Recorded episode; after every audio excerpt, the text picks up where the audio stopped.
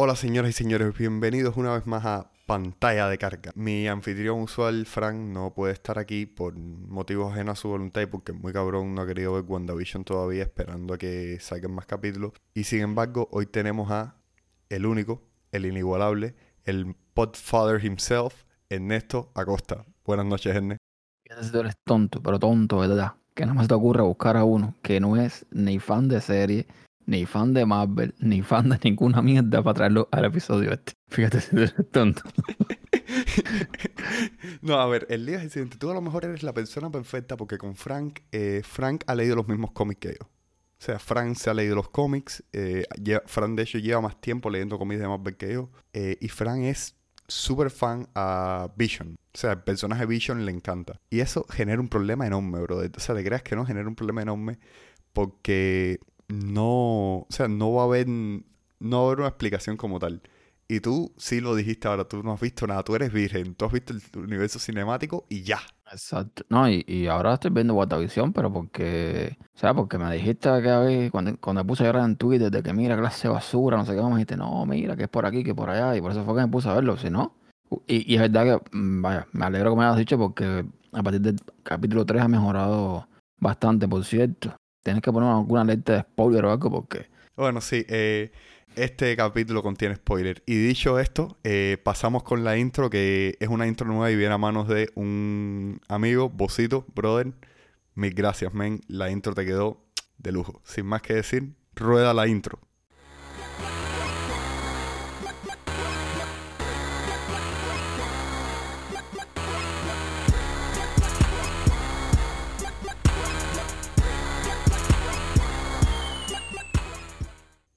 Y aquí estamos de vuelta. Bien. Edne, tú viste el universo de Marvel. O sea, tú viste las películas del MCU.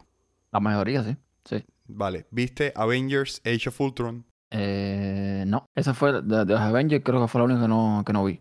O no vi completa, no me acuerdo bien. No, no vi completa. Entonces, para ti te voy a hacer un pequeño resumen, porque Avengers Age of Ultron es precisamente donde se introducen nuestros dos protagonistas, o sea, Wanda Maximoff y a Vision. Wanda es eh, una muchacha que nació en Cracovia, un país ficticio, que según la descripción de la película te dicen que no estaba en ningún lugar, pero estaba de camino a todos lados. ¿Era Cracovia o Sokovia? Sokovia, Sokovia, exacto, Sokovia. Ah, Estás atendiendo. Entonces, eh, Wanda, eh, a la edad de 16 años, vive una situación bastante traumática. Bombardean la ciudad y padres mueren en el edificio de apartamento donde ella vivía. Sobreviven ella y su hermano gemelo, Pietro. Se presentan voluntarios a varios experimentos de Hydra. O sea, Hydra, si lo recuerdas de de las películas son los malos. Ajá, los malos malosos. O sea, peor que Hydra nadie. Son nazis, pero nazis con esteroides. Vale. A partir de ahí, Wanda y su hermano Pietro adquieren poderes. Wanda, eh, a Wanda la describen como que tiene poderes eh, psicoquinéticos. Y el hermano eh, tiene resistencia a la fricción y no sé qué cosa. Eso se lo inventaron por un tema de copyright porque los derechos de autores a los X-Men, de los que del segmento del universo de Marvel a que, la que ella y su hermano pertenecen, pertenecían en esa época a Fox. Y siguen perteneciendo actualmente a Fox, pero en ese momento Disney aún no había comprado Fox. Entonces no podían decir que los dos eran mutantes, pero en realidad ella y su hermano, la, biografía oficial es que ella y su hermano son mutantes y son los hijos de Magneto. O sea, Magneto sí lo conoces. Exacto, porque estos supuestos padres que tienen ellos son adoptivos. No, no son adoptivos. Eh, fue un reajuste que tuvieron que hacer porque ellos legalmente para introducirlos al universo no podían decir que eran mutantes y no podían usar nada de su semejanza original. O sea, no podían usar... No podían usar nada que referenciara a los mutantes. Si te das cuenta, en ningún momento dicen que ellos son mutantes. Dicen que ellos fueron afectados por la piedra de la mente y adquirieron poderes.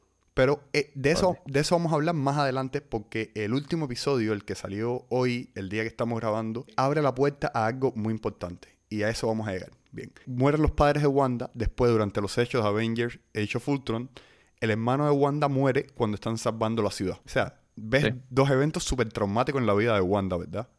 Los puros y después el hermano. Luego, Wanda se encariña con Vision, que no es un humano, no es un robot, es algo que está en el medio. El término que se utiliza en los cómics y que se empieza a utilizar en la serie es sintesoide. O sea, es un ser biosintético, básicamente. No es robot, no es humano, está justo en el medio. Vision fue creado por, por Stark, ¿no? Vision es un hijo de Stark, en la película por lo menos, es un hijo de Stark, Ultron y Bruce Banner. Vale. Vale. No, pues, es que me llamó la atención el capítulo de hoy. eh, ya iremos a eso, pero pusieron unas imágenes ahí súper locas de Baby, Baby Vision que, que yo no entendí. No, a ver, eh, a, eso, a eso vamos a llegar porque yo tengo una teoría, o sea, vamos a llegar a eso. Bueno, vamos a hablar del primer episodio. Puedes buscar el título un momento en Wikipedia del episodio 1, porque los títulos, los títulos aquí son extremadamente importantes. O sea, cuando te pones a pensarlo, los títulos son importantes y la serie tiene muchas pistas que están dejando caer y vas a entender por qué estas pistas son importantes, en mi opinión, cuando vayamos pasando cada una. A ver, el uno es Filmed Before a Live Studio Audience. Ajá, filmado, sí, filmado frente a uno, fre- eh, filmado frente a un público. O sea, ese episodio de hecho se filmó con público como una sitcom normal, como si fuera, no sé, eh, Big Bang Theory, por ponerte un ejemplo. Sí. O, s- o sea, ese episodio es donde introducen la serie y la están introduciendo como una comedia romántica, una comedia de los 50 al más puro estilo de I Love Lucy. One Division, según la canción de la serie, se mudan a una nueva ciudad y son una pareja peculiar. Ella tiene poderes y él no es del todo humano. O sea, es básicamente lo que dice el showtune de, de ese capítulo que introduce. Aquí vemos... eh, o sea, en este capítulo podemos ver una serie de cosas. Eh, Wanda está tratando de hacer de ama de casa. O sea, algo muy típico en una serie de los 50, ¿no? O sea, Wanda eh, es ama de casa, mientras que Vision va al trabajo, va y trabaja y es el que gana, el que se gana el pan, por así decirlo. O sea, juega con las políticas de género de esa época y con los estilos visuales de esa época. Vision tiene un trabajo en una empresa mm, ficticia completa que se llama Computational Inc. o sea, el trabajo perfecto para él ya que él es parte máquina. Y te, te das cuenta que hay cosas en la serie que no están muy bien. O sea, ¿qué, qué te pareció a ti ese episodio? ¿Qué, te, qué, qué intencionalidad te transmitió a ti ese episodio? Bueno, brother, como yo no conocía la historia de, de- de- de todo esto, pues yo sinceramente lo vi casi que pues, saltando, ¿no? Iba adelantando poquito a poquito porque a mí me pareció un clavo infumable echarme una serie de televisión de los 50 con risas de muerte y cosas de esas que, no sé, no le vi ningún sentido y por eso tendría que volver a revisar desde el principio, ya ahora por donde va el, el capítulo 5, volver atrás con calma y ahora sí, en- centrarme en cada detalle, en cada cosita a partir del primero. Pero sinceramente el primero y el dos, casi que vaya, no los vi con atención, Vale. forma. Te voy a decir entonces momentos que en mi opinión fueron clave del capítulo 1 y capítulo 2. Primer momento, cuando Wanda está ordenando los platos en la casa y golpea a Vision con un plato. Y le dice, mi esposo y su cabeza indestructible. Es- eso es un flashback. Eso es un flashback súper. El- eso es un flashback súper oscuro. O sea, ese segmento de mi esposo y su cabeza indestructible es un flashback a cuando ella tiene que ver a Vision morir dos veces. La primera por su propia mano, cuando lo mata para evitar que Thanos recupere la gema del infinito de la mente, que es parte de Vision, de, Vision, es la gema que tiene en la frente. Y la segunda cuando Thanos lo revive usando la, tierra, la piedra del tiempo y lo mata de nuevo frente a ella. trauma total. Si te das cuenta, es una cosa esta de que mi esposo y su cabeza indestructible. O sea, cuando tú ves esa escena, que eso nada más que te está diciendo una cosa. Ella está lidiando con eso. ella- o sea, ella está tratando de lidiar con la muerte de Vision. Ya te están haciendo, dejando de caer cosas. Vale. La segunda escena súper importante es los comerciales. O sea, tú has visto los comerciales que salen en cada episodio. Sí, sí. En este primer episodio, el comercial te promocionan una tostadora eléctrica hecha por Stark Industries. Otra referencia. Otra referencia. En este caso, la referencia es a la vida de Wanda cuando sus padres mueren por una bomba que estaba hecha por, adivina quién. Oh, sorpresa. Sorpresa, Stark Industries. O sea, to- todo esto es antes de que Tony decida dejar de ser un warmonger. O sea, antes de que decida dejar de ser un traficante de armas internacional. Ok. Luego hay otro momento clave, súper clave en el episodio, que es cuando el jefe de Vision se está atragantando y Vision está parado sin hacer nada y Wanda lo mira y con una- un tono de voz totalmente distinto al que ha tenido Wanda en todo el episodio le dice Vision, ajá. Y Vision, y Vision reacciona enseguida. Ese fue un pseudo vision. pseudo agesto vision. Básicamente Wanda eh, rompió el guion del capítulo, ¿entiendes? O sea, rompió el guion de su novela para que quedara como ella quería. Vale. O sea, te están diciendo desde ya que Wanda controla un poco esta realidad. O sea, Wanda está en control. Entonces, esos son los momentos más claves del episodio 1. Ese fue el momento de los momentos así más claves del episodio. El resto del episodio te presentan un poco a los personajes del pueblo, te presentan un poco a, a todo el mundo. O sea, te presentan a la gente que interactúa con, que va a interactuar con ellos en un futuro. Que es muy importante. O sea, que es muy importante porque te da la sensación de que el pueblo está vivo. Todavía no sabemos nada de qué está ocurriendo afuera y hay una escena al final muy linda que es cuando tienen un televisor analógico y cuando hacen zoom para atrás. ¿Tuviste la, el equipo que estaban usando para capturar el audio? ¿Cuál era? No, no me fijé. Una Rodecaster Pro. Ah, sí, si vi a la gente de poniendo algo de eso en, en Twitter. o sea, a ver, eso es un pequeño WhatsApp porque yo lo vi y yo dije, yo cuando él me vea esto se va, le va a gustar. No, pero como, como no vi los episodios, te digo bien, los vi saltando y cosas, hay cosas que no vi. Pero sí vi después en Twitter que la gente de Road pusieron, pusieron una imagen de que se veía la Qué loco. Bueno, entonces ahora, eh, dime el nombre del episodio número 2. Don't touch that dial. Dial, dial. No toques ese dial. Básicamente eso. Es como diciéndote, no cambies de canal. O sea, por eso te digo que los episodios aquí son importantes. Eh, los productores evidentemente sabían que los primeros dos episodios, porque como tú dijiste, el tercer episodio es donde entra la carne a la, al asador. Y los primeros dos episodios, los, los directores, los showrunners te están tratando de decir algo y es que prestes atención. Cosa que tú no hiciste en estos dos episodios. Sí, me pasé por el Te lo pasaste por el forro, no importa, pero para eso estoy yo, está tu amigo Eduardo, que es un friki, y se va a encargar de que tú te eduques correctamente. ¿Entiendes? Yes, sir. Entonces, mira, Don't Touch That Dial. En este episodio es, sigue estando en la época de los 50, los 60 más o menos. Diría que este episodio es más de los 60 porque ya Wanda cambia su vestuario, cambia un poco la forma en que se ve la casa. Y Wanda ya no usa un vestido, usa unos leggings. Y Vision cambia un poco su forma de vestir también, o sea, se adapta de una época, de una década a la siguiente. En este episodio básicamente está ocurriendo un show en vivo, van a hacer un show en el barrio de talento. Vision conoce a sus nuevos amigos del barrio, que son los que son el Community Watch, y les quiere preguntar sobre un ruido que escuchó la noche anterior cuando él y Wanda estaban haciendo el desagradable. Bueno, no, no están de hecho todavía haciendo nada, pero sí. a ver, brother, eh, deben haber hecho el desagradable y vamos a llegar ahí. Entonces, ahí Vision se trae un pedazo de goma de mascar y como él es un sintesoide, eh, te hace una animación muy de los 60 que la goma de mascar le tranca el... El mecanismo. Los mecanismos. Y Vision como que... A mí me dio la impresión, no sé si te dio esa misma impresión de que Vision sale del control de Wanda un poco en ese momento. Porque empieza a decir las cosas más desinhibido. Totalmente. Sí, sí, no, no tiene control sobre él. Él no tiene control sobre él, pero cuando está, cuando está eh, roto, o sea, cuando tiene el chicle adentro, está como que diciendo... Sí, claro las cosas más eso. Hay otro momento de foreshadowing, o sea, cuando te digo foreshadowing es la técnica narrativa esta de que una cosa que ves en un momento y después vas a decir, ¡ah! Y es cuando todo estando en blanco y negro, porque estos dos primeros episodios hay que recordar que son en blanco y negro, Wanda recoge un helicóptero de juguete de su jardín y el helicóptero está en colores. O sea, el helicóptero está fuera del lugar completamente. Ese fue el último episodio.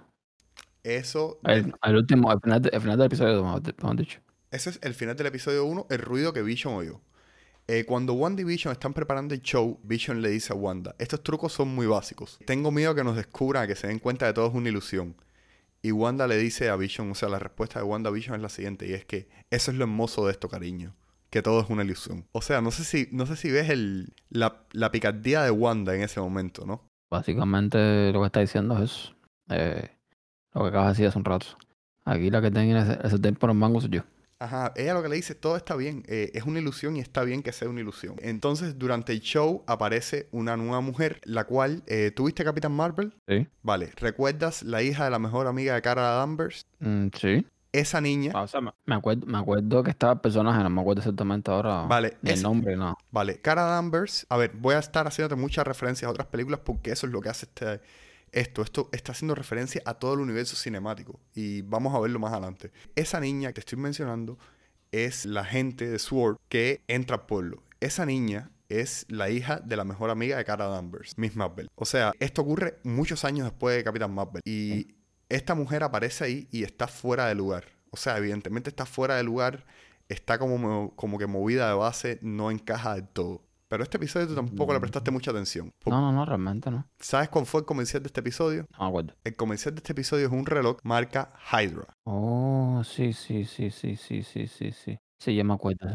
Eso está haciendo referencia a una cosa. Eso está haciendo referencia a el momento en que Wanda y Pietro se unen a Hydra y son se someten a experimentos para adquirir superpoderes. O sea, si te das cuenta, los, los comerciales van marcando momentos pivotales de su vida. Entonces, en este episodio ocurre un par de cosas. Vision se va de madres y hace levitar cosas, levanta un piano y Wanda tiene que estar contrarrestándolo todo el tiempo. O sea, Wanda de forma activa cuando Vision levanta el piano, Wanda tiene que hacer que el piano sea de cartón de buenas a primeras. O cuando Vision empieza a levitar, Wanda hace que aparezca una soga mágicamente con una rondana y hace que parezca que Vision realmente lo están alando por una soga. Fue en el. En el. En el performance ese que hicieron, ¿no? En el El- performance ese que hicieron, sí. Y hay otro, hay otro momento pivotal que es que cuando Wanda está reunida con una de las miembros de la comunidad y de buena primera una voz en el radio le empieza a decir, Wanda, ¿quién te está haciendo esto? Y eso es nuevamente foreshadowing porque en el episodio 4 vamos a llegar a eso. Entonces este episodio termina con Wanda visiblemente embarazada y todo cogiendo color. Y si te fijas, el color que coge la serie no es cualquier color, es son colores Technicolor. O sea, los productores del show tuvieron que pagarle a. No me acuerdo quién tiene el copyright de eso, de, eso- de esa gama de colores específica. Pero tuvieron que. Creo que es Panasonic. pu- No, no sé si es Panasonic. Bueno, vale. Eh, ponen la serie buena primera en- mágicamente en Technicolor. Y eso da paso al tercer episodio que se llama como Ernesto. Now in color. Ahora en colores. Este episodio sí lo viste, ¿verdad? Sí, sí. Entonces, Me- bueno, quiero que narres. anterior. Quiero que narres así por arriba tú ahora. eh, ¿Qué fue lo que viste en este episodio? No, mijo, no. Eh, Perdóname, pero no. Pues te perdono entonces.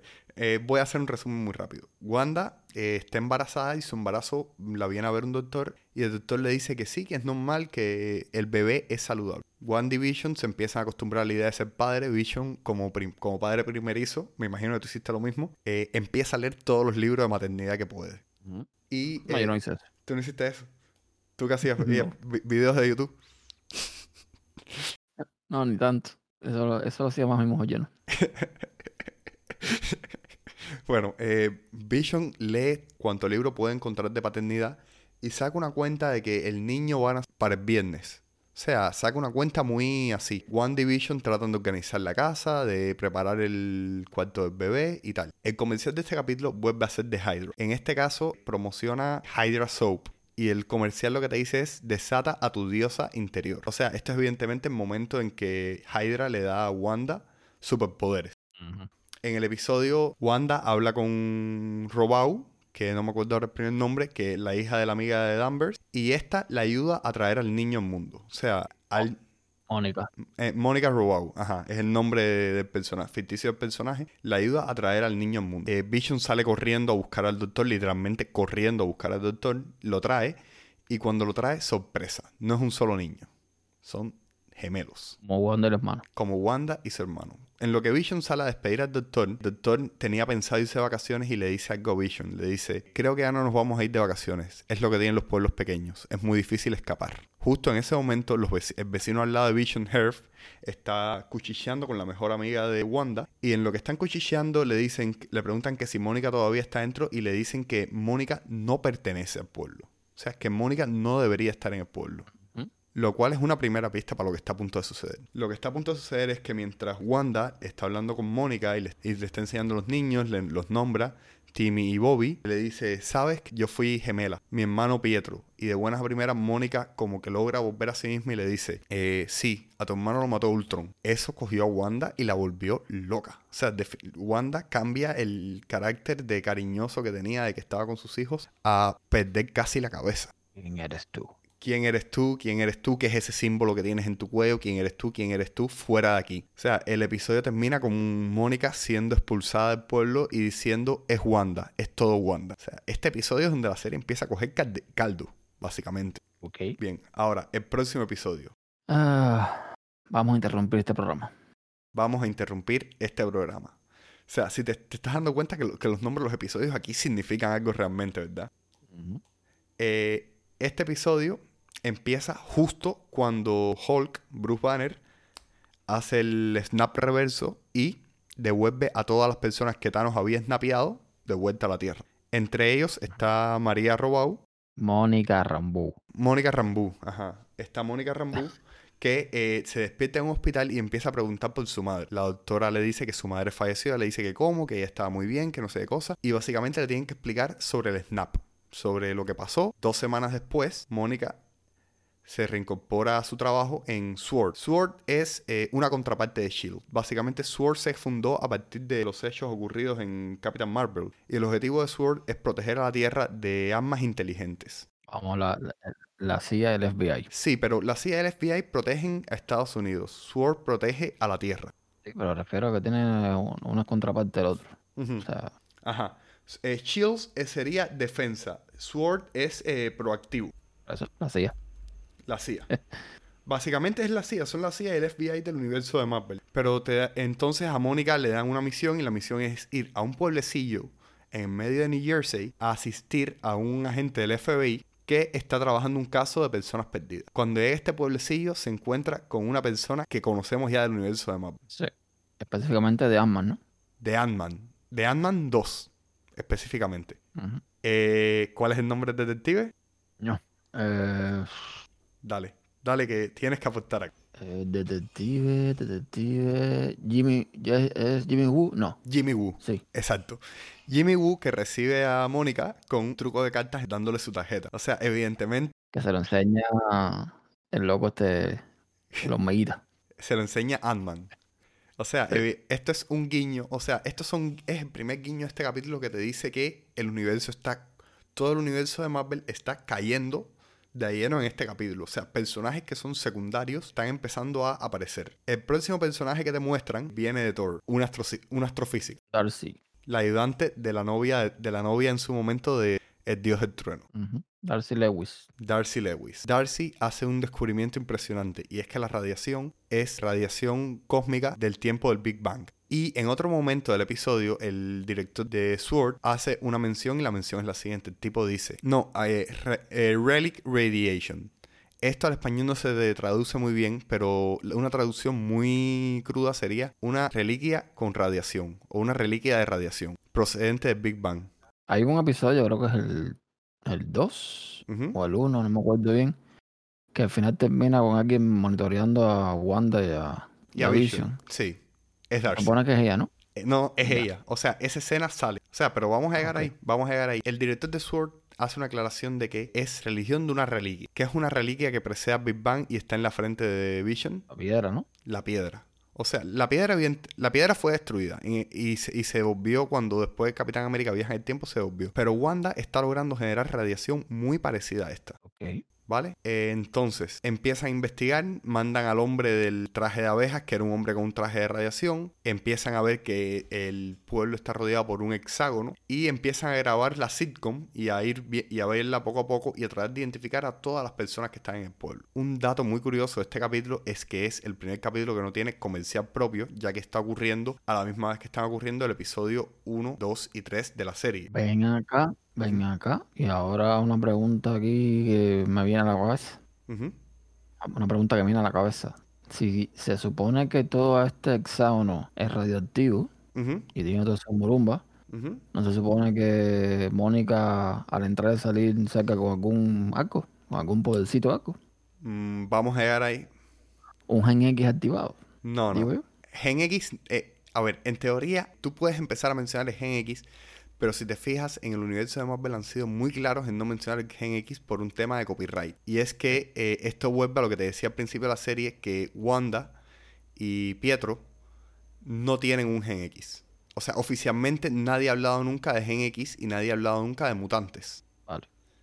Porque Fox era el dueño del copyright de X-Men y ese copyright incluía el Gen X. Por eso tuvieron que inventar toda la historia de Wanda y Pietro con, eh, con Hydra. Inclusive a, Pietro, que su nombre era, o sea, su nombre de superhéroe era Quicksilver y Wanda, que es eh, Scarlet Witch, nunca les mencionan su nombre.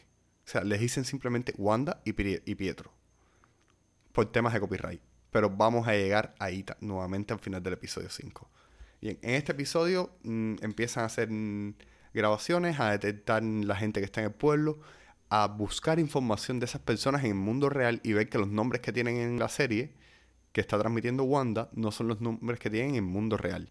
Y Y en el mundo real están muertos, ¿no? no, en, ¿O mun- no? en mundo real están vivos, son personas que están vivas. Lo que nadie sabe cómo rayos llegaron ahí. Porque hay una que es de San Francisco, otro que es de no sé dónde. Entonces nadie tiene idea de cómo Wanda los llevó ahí o por qué los llevó ahí. O sea, son cosas que na- nadie tiene ni idea. Al final de este episodio se ve es el momento en que expulsan a Mónica del pueblo y Mónica empieza a decir, es todo Wanda, es todo Wanda, es todo Wanda. ¿Qué, qué nos está diciendo? Que no es nadie que está atacando a Wanda, es Wanda la que está haciendo esto. Wanda es la que tiene control del fucking pueblo. Y ahora, dame por favor el título del episodio 5. El de 5 no lo tengo. Déjame ver. El episodio 5, episodio 5, ¿cómo se llama? ¿Verdad? No A very special episode.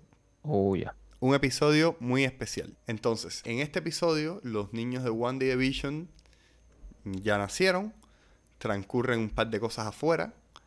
Y vamos a empezar con lo que transcurre afuera primero. Afuera, eh, lo primero que se dan cuenta es que Wanda está censurando el show. O sea, Wanda, cada vez que algún, alguien rompe el personaje, Wanda corta esa parte de la transmisión. Por tanto, ellos no han visto a Vision sin a Vision muerto, sin colores, con un hueco en el medio de la frente donde debería estar la gema. No vieron a Wanda expulsar a Mónica. No vieron toda una serie de cosas y toda una serie de momentos que transcurren en la serie. Que se- Por cierto, en el capítulo 4 final, Vision tiene los colores de cuando lo mató Thanos. Exacto. Que es como te, te da a entender que está muerto. En el episodio 5 también el director de SWORD dice que hace nueve días Wanda fue a los cuarteles generales de SWORD y se llevó el cuerpo de Vision. El cuerpo de Vision ha estado básicamente cuatro años en almacenamiento. Porque recuerda que esto ocurre cuatro años después de los eventos de que Thanos mata a Vision. O sea, esto es 14 días después de que mataron a Thanos. O sea, Wanda todavía tiene la muerte de Vision súper fresca en su memoria. Porque Wanda fue la gente que se fueron con el snap. O sea, ese trauma ya lo tiene súper fresco. Y hay otra cosa, es que el hexágono, empiezan, el hexágono que Wanda creó para rodear al pueblo, empiezan a referirse a él de una forma muy particular y es The Hex. Hex, que no solo es una abreviatura de hexágono, sino que tiene algo muy, muy, muy curioso. Y es que eh, hechizo en inglés se puede traducir, se menciona coloquialmente como hex. Me vi por ahí que alguien hacía referencia a que en los cómics el hexágono era también de una corporación de un tipo que era un villano. No me acuerdo ahora. Sí. Eh, eh, hay una teoría popular, es que en los cómics Wanda también tuvo hijos con Vision. Y en los cómics los hijos de Wanda realmente no eran hijos de Wanda, eran eh, la reencarnación de un... de básicamente el diablo, Mephisto, que es el satanás del universo de Marvel, que utiliza magia. Porque sí, en el universo de Marvel la magia existe. O sea, Doctor Strange hace magia, básicamente, si lo recuerdas. Y los hijos de Wanda son una encarnación que utiliza Mephisto para venir al plano terrestre. Me lo ponen difícil, ¿eh? Porque si vamos a usar, vamos a dar, a ver, vamos a dar, por claro que hay magia, entonces eh, los hijos de Wanda con un robot, evidentemente, la Virgen María, ¿no? Porque Bueno, como, bueno, no es un robot, pero ¿tú crees que tenga esperma? bueno, en los El- Eh, por suerte hay precedente en los cómics y Kevin Feige, eh, San Kevin Feige, parece estar prestando atención a los cómics. Y el precedente que se, que se asentó en los cómics es el siguiente. Y es que tanto Wanda como Vision pudieron tener hijos, pero eh, fue solo gracias a la, a la magia de Mephisto. No sé si en este, no sé si en este caso los hijos sean parte del subconsciente de Wanda tratando de crear un ambiente acogedor para ella y para Vision donde puedan vivir juntos. O sea que Mephisto lo creó o que realmente tuvieron hijos. Porque otra particularidad de los hijos de One Division es que parece que pueden envejecer a voluntad propia. Porque en el episodio eh, envejecen a los, 10, a los 7 años y cuando quieren tener un perrito, Wanda les dice, no, cuando tengan 10 años se miran y vuelven a envejecer hasta que tienen 10 años. O sea, eh, son pequeñas peculiaridades. Luego, la gente de SWORD envía un fucking drone para meterle la que a Wanda y Wanda sale para afuera. Y la Wanda que sale para afuera, brother, eh, yo no sé a ti, pero a mí me dio miedo. Salió, salió cabreadita, cabreadita. Es una Wanda que quiere que la dejen sola, que quiere que no la molesten, que quiere vivir en paz. Es una Wanda que quiere vivir con Vision, con sus hijos, y no le importa tener un pueblo rehén. Ojo, ojo, ojo, ojo, otro detalle, ¿eh? En este capítulo Vision se empieza a dar cuenta de que la manipulación como que está mal, ¿eh? Sí. O sea, Vision, se, Vision poco a poco se ha ido dando cuenta. Pero Wanda siempre logra corregir el episodio. O sea, Wanda siempre logra corregir el guion, eh, rebobinar la serie, lograr que todo encaje como ella quiere y mantener a Vision bajo su control. Pero esto te da cierta sensación de que Vision no está del todo muerto. Sí, pero a Vision cuando lo reviven en el cómic, que sale un Vision blanco, es un Vision sin memoria. Es un Vision sin memoria, pero en este caso, eh, a ver, Wanda en los cómics es una mutante nivel Omega. ¿Qué significa eso? En los cómics de Marvel hay una clasificación para los mutantes que nivel omega significa que tus poderes no tienen, no tienen límite. O sea, el límite de tus poderes es que tan capaz seas tú de controlarlo. Eh, hay muy pocos mutantes nivel omega. Uno de estos mutantes es Jean Grey cuando está en la forma Dark Phoenix. Te iba a preguntar, entre estas dos, ¿quién saldría ganando en un combate? Entre, ¿cómo que entre estas dos? Jean Grey y Wanda. Bueno, brother, a ver, depende de Jean Grey, depende de qué Jean Grey estemos hablando, porque si es la Jean Grey de Dark Phoenix, o sea, Jean Grey con la fuerza del Fénix Negro adentro, posiblemente Jean Grey, porque tenía mucho mejor control de sus poderes. Sin embargo, en los cómics de Marvel hay una instancia en que Wanda, después de que muere Vision, hace algo muy parecido a lo que hizo en este pueblo, pero en vez de hacerlo así, lo hace a nivel de todo el universo. Y es una saga que se llama House of M. En la cual básicamente Wanda eh, hace que la clase mutante sea la clase que gobierna. Y que sean más mutantes que humanos. Y esa saga termina con Wanda diciendo las palabras No More Mutants y, en, y al decir esas palabras eh, disminuye la ya pequeña población de mutantes a menos del 10%. O sea, muchos mutantes pierden el gen X a causa de esto. Vale. Eh, vale, entonces volviendo al episodio. Ah, en la pregunta que me decía si Jean Grey versus Wanda, Jean Grey en Dark Phoenix decae. O sea, eso es una, una cosa que es una pelea muy cerrada. Pero en este caso, Wanda todavía no me parece que tenga sus poderes a ese nivel. Al final de este episodio también ocurre una cosa muy, muy interesante. Y es que eh, Wanda hace un recasting de su hermano. Sí, aparece al final. Aparece al final. Ese Pietro, eh, ¿sabes de dónde viene? Ni idea. Otro muerto, ¿no? Eh, no. Ese Pietro es el mismo actor que interpretó a Quicksilver en la película X-Men Days of Future Past. Ah, me está preguntando por el, por el actor. Ah, no, sé. no, ese actor, te digo, interpreta al personaje de Pietro en la película eh, X-Men Days of Future Past. Y en esa película, ese Pietro sí es hijo de Magneto. Ok. Entonces, ¿qué es lo que pasa? El año pasado, Disney, con sus bolsillos recontra inmensos, compró Fox. Al comprar Fox, volvió a ganar derechos sobre X-Men al tener derechos sobre X-Men, Kevin Feige, que es el showrunner que creó, el productor que creó todo el universo cinemático, está empezando a converger todo el universo cinemático. Y haciendo este recasting de Pietro, básicamente lo que está es reescribiendo un poco la historia. O sea, va a familiarizar a Wanda un poco con Magneto, ya que al su hermano, o sea, a la persona que ella revivió como su hermano, ser eh, hijo de Magneto, es, en teoría, hija de Magneto. Pero, pero, pero, pero, pero, pero, pero, a ver, a ver.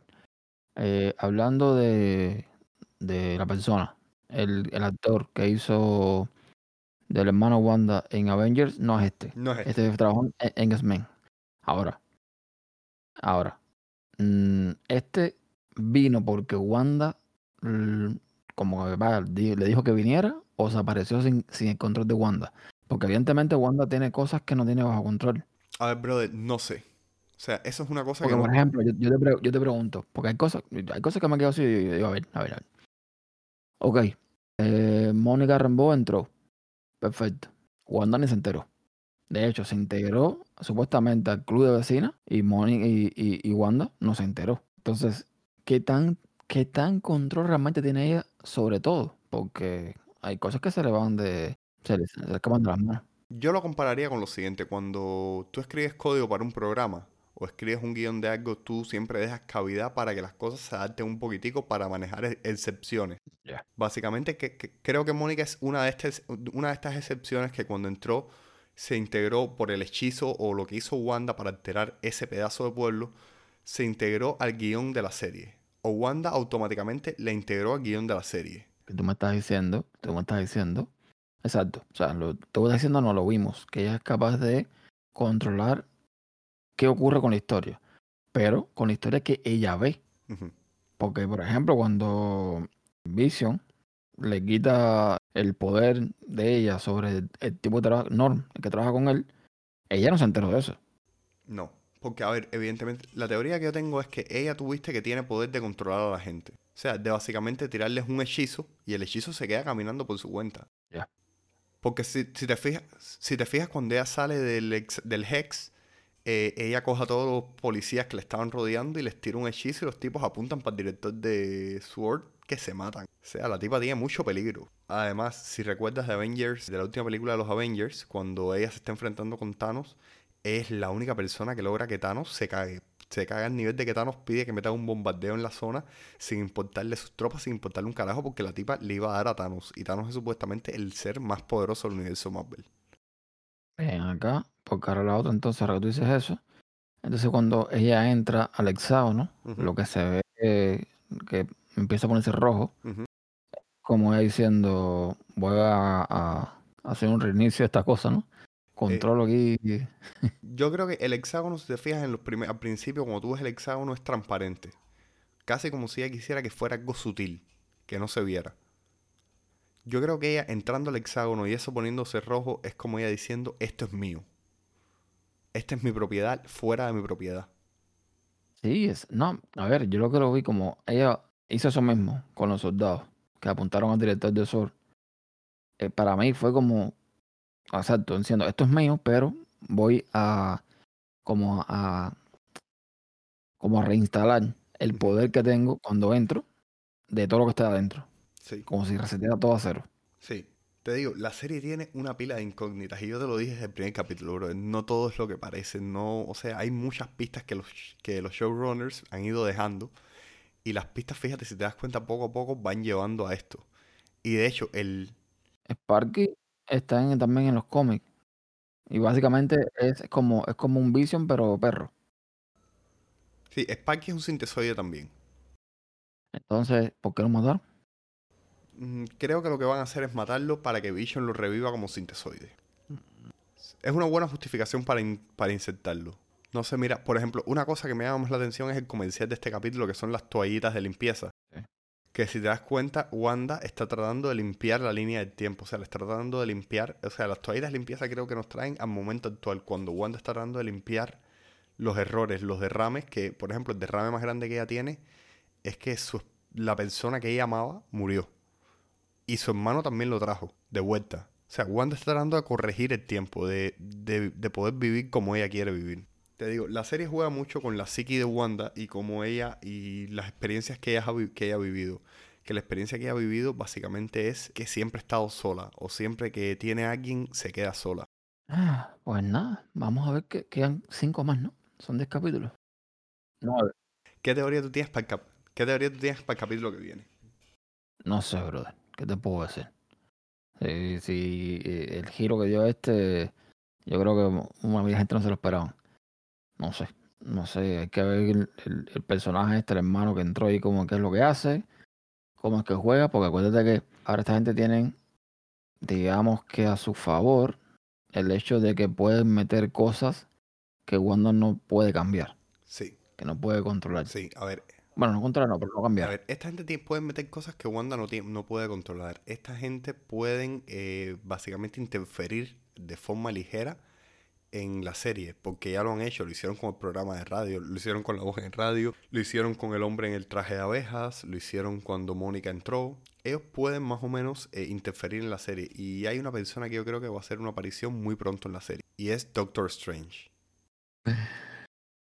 Duro, mi Italia. No, a ver, espérate, escucha mi predicción. El tema es el siguiente. Eh, la próxima una de las próximas películas de Marvel es Strange into, eh, Doctor Strange into the Multiverse. O sea, Doctor Strange eh, dentro del multiverso.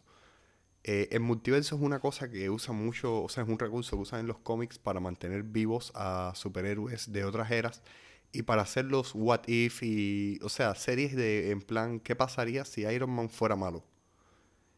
Entonces dicen que eso es en la Tierra número 737, por ponerte un ejemplo así muy random. Entonces, la teoría que yo tengo es que ella trajo a Pietro de un universo paralelo, donde sí hay mutantes y sí hay un gen X. Y así no tienen que alterar radicalmente la cronología que han creado, que esta gente han sido súper cuidadosos con la cronología de la serie y de las películas. Hay un video ahí que estaba viendo, después te lo voy a pasar, no sé si lo has visto, que te explica toda la cronología del, del mundo Marvel. Bueno, sí, ajá, del Marvel. Pues está duro, ¿eh? Está duro porque... a ver, te digo una cosa, ahora Disney va a sacar bonanza de Marvel y bonanza de Star Wars, pero Star Wars ya es más complejo.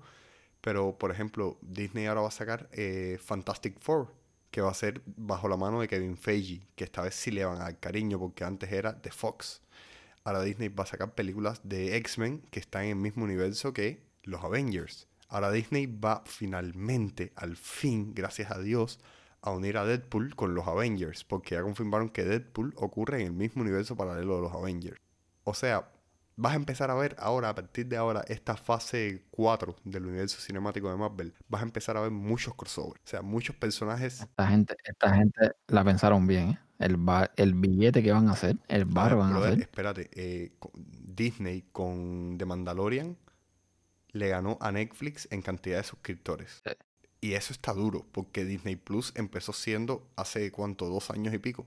Sí, pero también pero en Plus como que sea dentro duro, ¿eh? porque tiene todo el catálogo de Star Wars, tiene Marvel. Tiene las películas de Disney. Eh, sí, sí, pero brother, o sea, pero es muy, muy focused, muy específico. O sea, si tú lo comparas con Netflix, que Netflix tú entras y tienes 10 millones de documentales, 40 millones de películas, bla, bla, bla, el catálogo es muy inferior. O sea, tiene mucha más calidad, pero es muy inferior. Mucho más inferior que el de. En cuanto a cuantía, te quiero decir. O sea, si tú te suscribes a Disney Plus porque quieres ver eh, las cosas de Marvel o porque quieres ver las películas de Disney para tus hijos. O por. ¿Entiendes? Porque vas muy, eh, muy a lo que vas. Por cierto, tú no comentaste Mandalorian aquí en este podcast, ¿no? Eh, Frank, y, Frank y yo grabamos ya el episodio. Tuvo problemas de audio y tenemos que regrabarlo. Y no, a ver, bro, Mandalorian, por favor. Yo lloré. Yo lloré con el último capítulo. Sí, a ver. Estuvo, estuvo bien la serie. O sea, para el fandom, yo creo que estuvo espectacular y con el cameo virtual ese que metieron ahí, ok. Se, se sacaron la. Que ojo, pudo haber quedado mejor. ¿eh? No, men, a, nivel de, a, nivel de, a nivel de efecto te voy a decir una cosa muy curiosa. Justo cuando salió, el, día que salió el cameo, eh, alguien se le ocurrió poner una foto de Mark Hamill, que es el actor que interpretó a Luke Skywalker en las películas originales, al lado.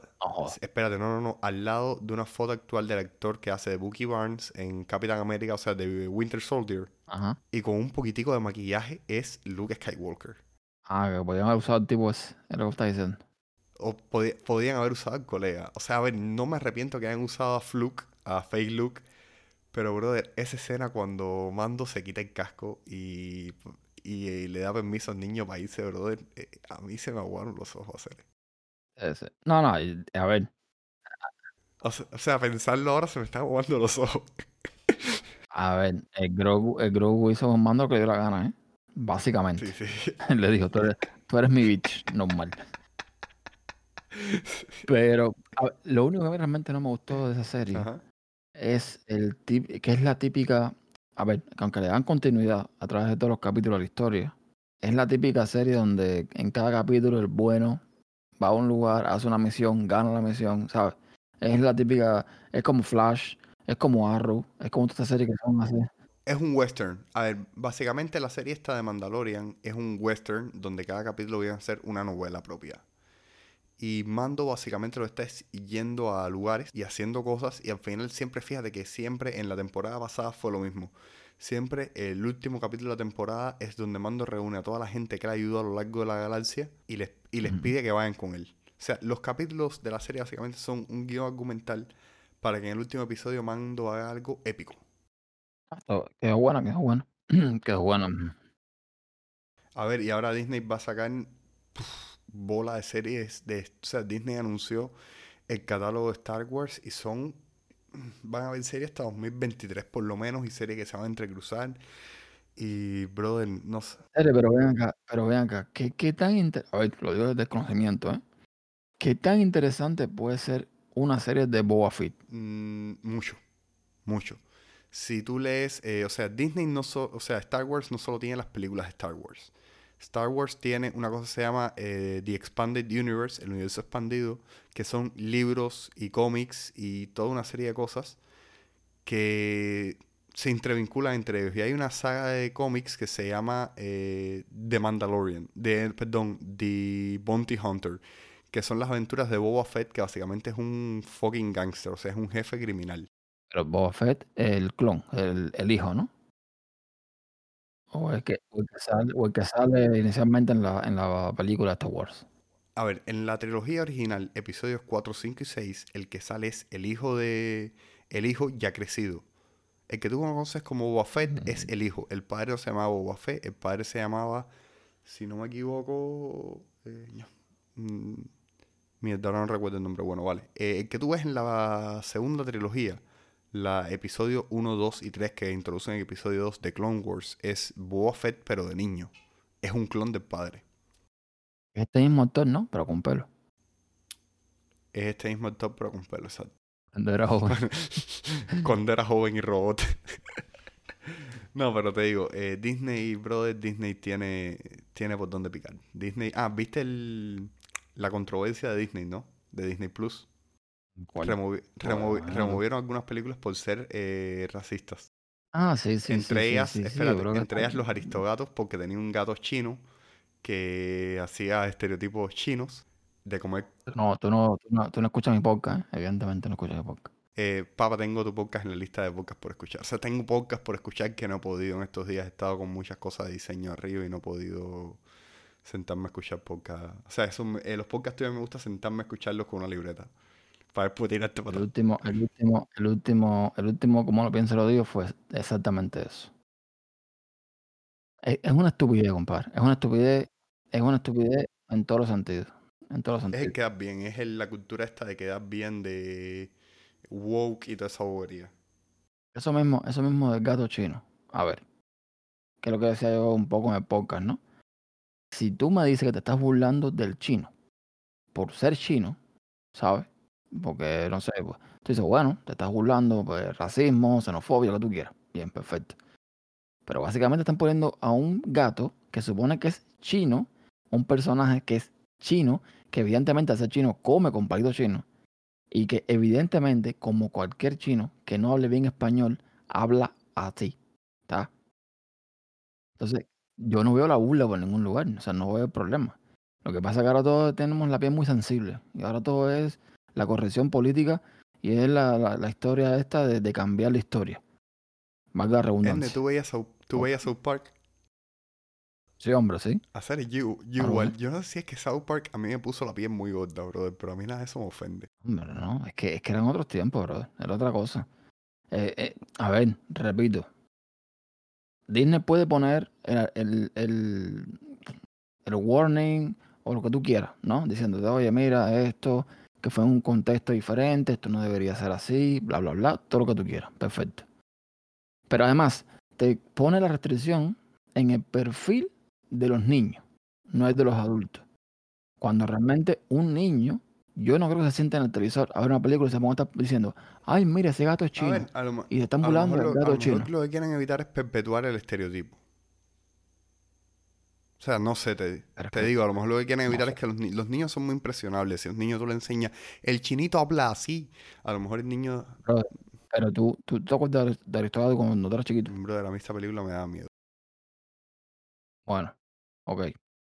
O Coge cualquier película que tú viste Sí. cuando eras chiquito. Todas las que no son políticamente correctas. Dumbo, eh, to- Tú, todas. tú sabes que que a tú mí quieras. Dumbo me asustaba. Les- ¿Tú te acuerdas de Dumbo, la escena de los payasos? No. Hay una escena que a Dumbo lo pintan con maquillaje de payaso y los payasos lo tratan mal y eso. Esa, esa escena a mí me traumatizó de niño, bro. Fucking trauma. Sí, ahora que me lo dices, me acuerdo. A nivel de que hoy por hoy veo un payaso y me cago vivo. Pero el punto es, ok, pero el punto es que tú puedes, te pueden impresionar ese tipo de cosas. Cosas que te pueden asustar. Pero un niño no creo que esté puesto para detalles más, eh, más de adultos. Que los adultos, y más de estos tiempos. Que la gente, ya te digo, tienen otra forma de ver la vida. Un niño no se pone en esa historia. Entonces, no le veo sentido estar bloqueándole el perfil al niño cuando desde el adulto está.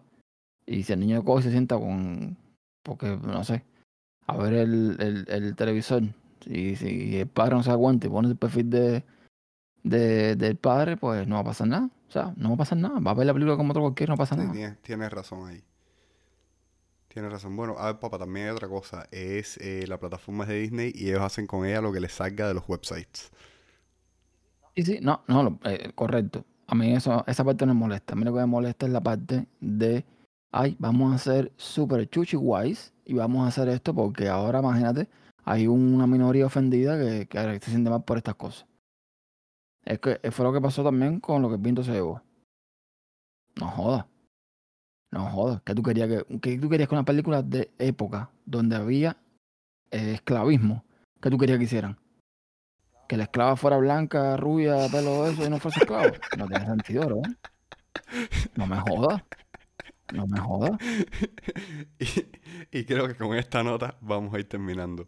Eh, muchas gracias por escuchando. Llevamos casi una hora de podcast y ahora con ustedes el outro nuevo, también hecho por Bocito. Eh, a propósito, si llegaron hasta aquí, los links al canal de Telegram de Bocito y a todas las cosas que encuentren donde pone su música están en la descripción los recomiendo mucho. El colega hace muy buena música electrónica.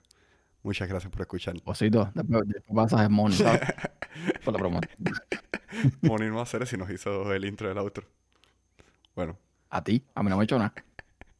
Guiño, guiño. bueno, muchas gracias por escucharnos. Los queremos.